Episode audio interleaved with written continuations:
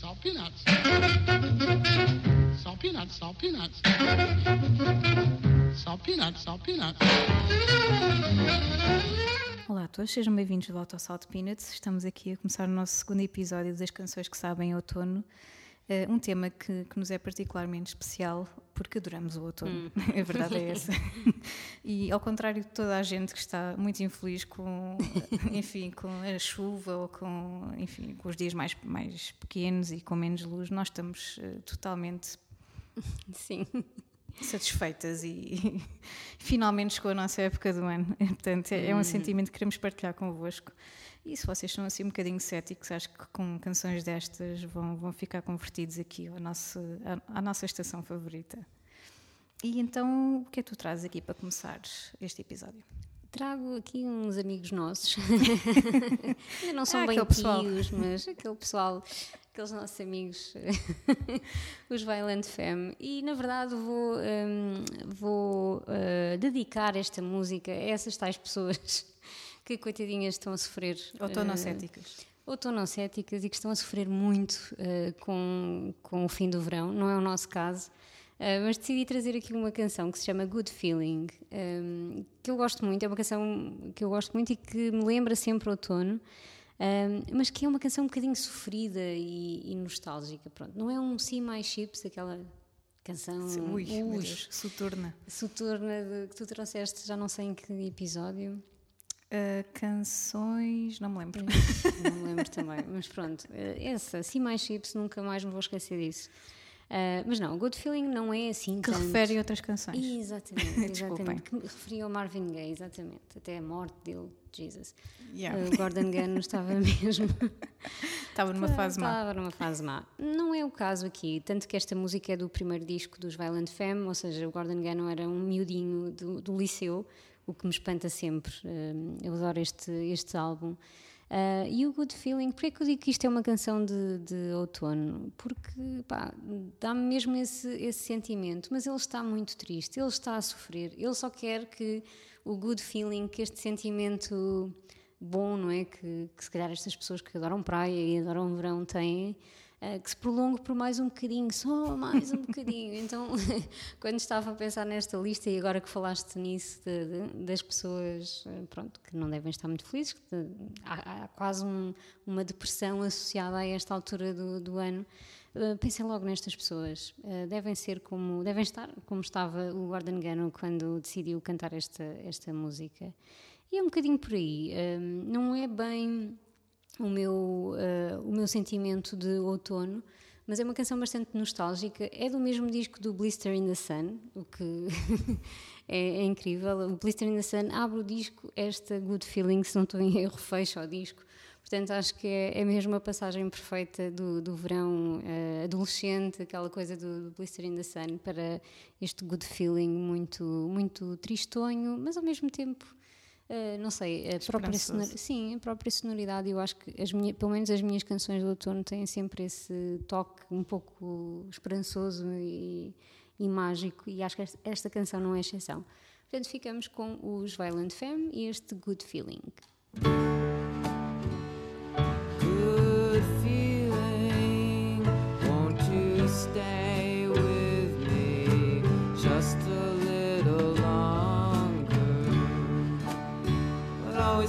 like your leaves.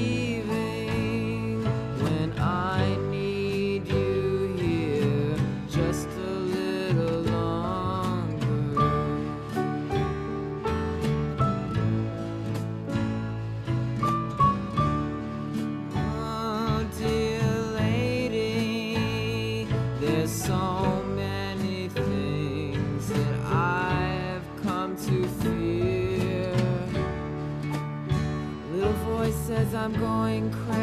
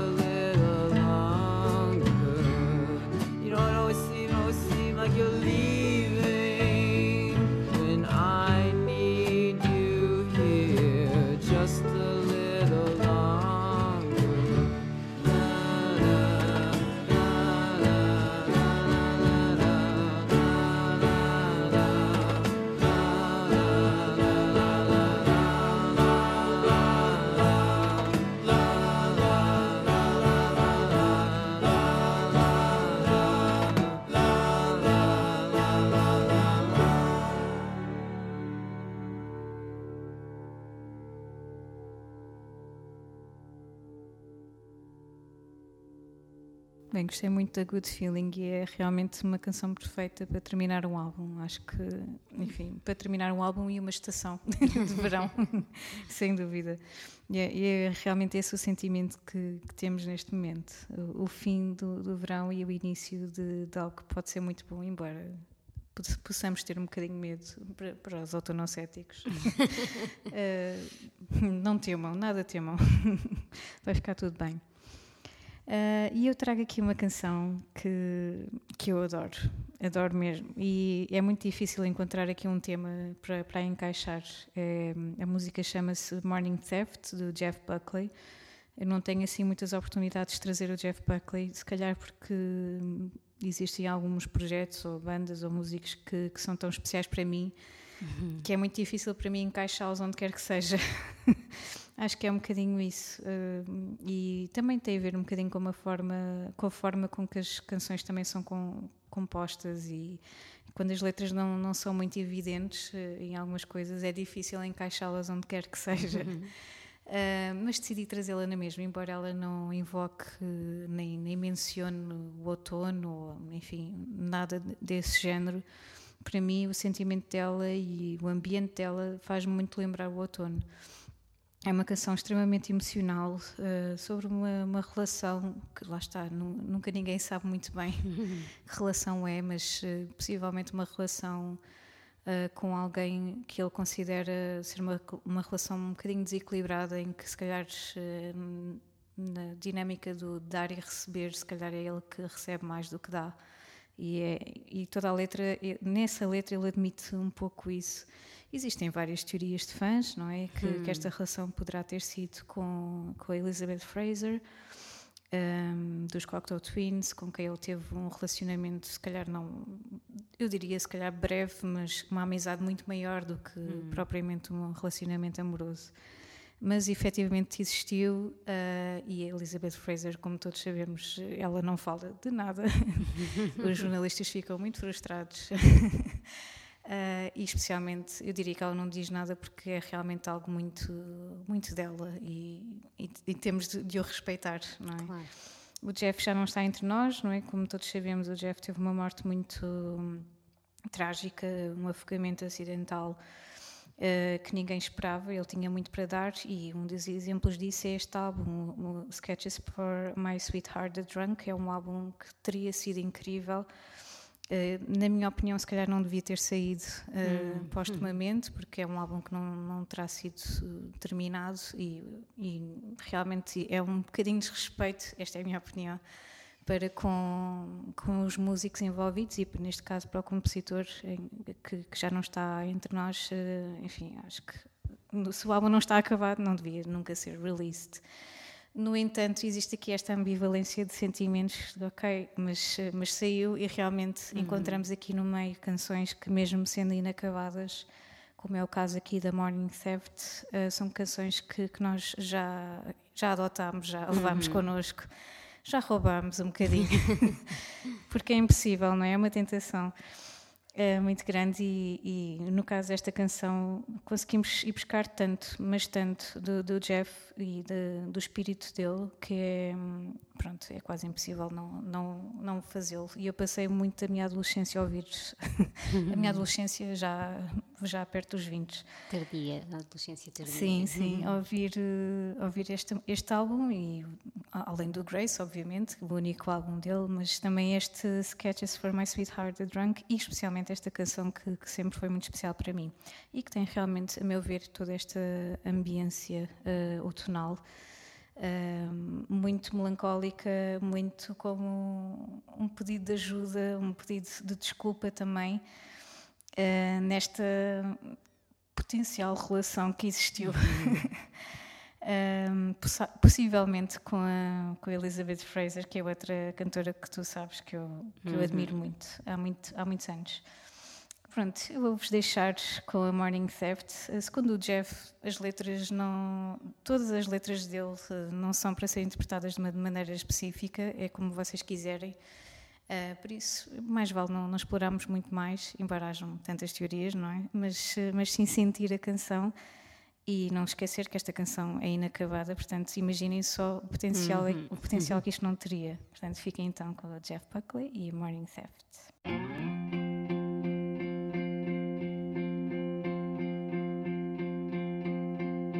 Time takes care of the wound, so I can believe you had so much to give. You thought I couldn't see gifts for boot heels to crush promises deceived.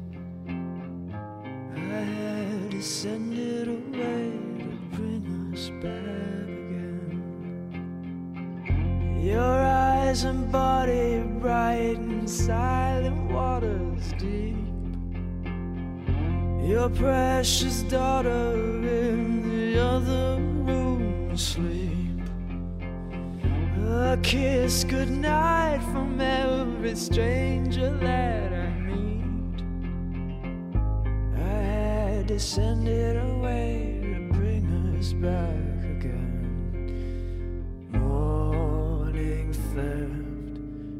pretended left ungrateful.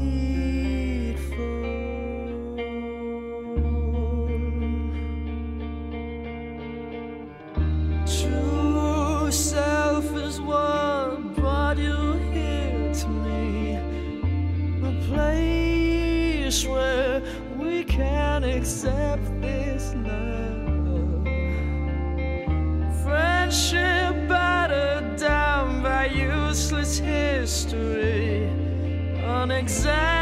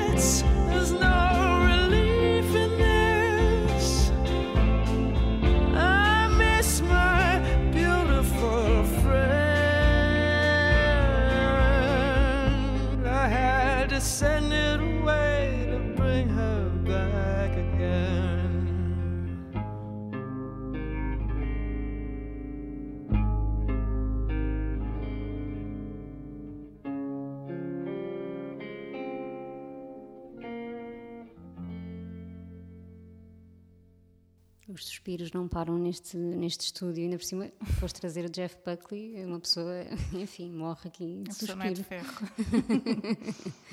Mesmo.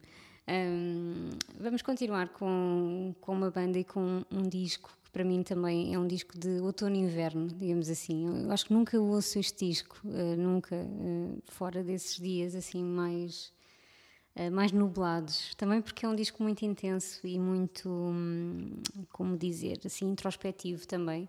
Uh, e não, não sei, nunca encaixa, não encaixa noutro momento. Tenho, é quase um ritual, não é? Uh, irmos buscar as roupas de outono e inverno e, e trocar o roupeiro e também a nossa listinha dos discos, não é? E este, sem dúvida, um, que só entra a partir de lá, de setembro, outubro. Uh, estou a falar do Above, dos Mad Season, que é um disco que eu adoro. Os, os Mad Season são um super grupo de grunge, basicamente. Um, temos lá o Lane Stelly dos Alice in Chains, o Mike McCready dos Pearl Jam, o baterista dos Screaming Trees e mais uns quantos amigos que se juntaram aqui neste, neste super grupo ali por volta de 94, 95 e na verdade só nos deixaram este disco e é um disco tão incrível, eu adoro de uma ponta à outra, mas um, confesso que como não sou uma pessoa de música muito introspectiva um, ou pelo menos, sei lá, no geral, não é? Uh, é um disco que tem que estar mesmo, mesmo no mood para, para ouvir. Ainda que pá, não há uma única canção deste disco que eu não goste. Uh, e pronto, eu trouxe a canção que foi single do, do disco e que, e que, até teve bastante sucesso na altura. Estávamos em plenos anos 90, portanto o grunge estava em força, uh, que é o River of Deceit. Uh, e é uma canção cantada pelo Lane Stelly um, e que é mesmo, enfim, temos ali todos os elementos que eu considero outonais. Uh, ainda, temos o Lane Stelly na voz, mas não é, uh, e os Mad Season não são os Alice in Chains, não são os Pearl Jam, não são os Screaming Trees, são ali uma mistura em que, e esta canção sobretudo é muito mais... Uh, muito mais calma e apesar de ser muito triste, a letra é dura, é bastante dura e, encaixa que nem uma luva no, uh, na voz do, do Lane Stelly. Uh, não deixa de ser, para mim, uh, ter alguma magia e alguma dessa esperança, luminosidade característica do, do outono. Um bocadinho difícil de explicar, mas espero que entendam quando ouvirem a música. Também é engraçado que nesta altura eles juntam-se, uh, a maior parte dos músicos dos, dos Mad Season uh, vinham de temporadas em rehab, então estavam a limpar-se dos seus consumos. Um, e o Mike McCready disse que também um, foi uma tentativa, e ao convidarem o Lane Stelly, uh, uma tentativa de o, de o limpar um pouco, a ver se, se a coisa, se se ele estivesse com músicos que tinham acabado de sair dessa experiência e bem sucedida, que também o poderia, hum, o poderia ajudar. Uh, acho que não foi muito bem sucedido, porque na verdade, pronto, todos sabemos que Lane uhum. Stelly, enfim, não teve um fim muito feliz. Um, mas eu acho que essa, hum, esse sentimento se nota muito bem no disco dos, dos Mad Season, o único que, que nos deixaram. Um, portanto, é mesmo aquele, aquele disco que sabe a outono. Uh, sabe aquele confortozinho das camisas de flanela, pronto.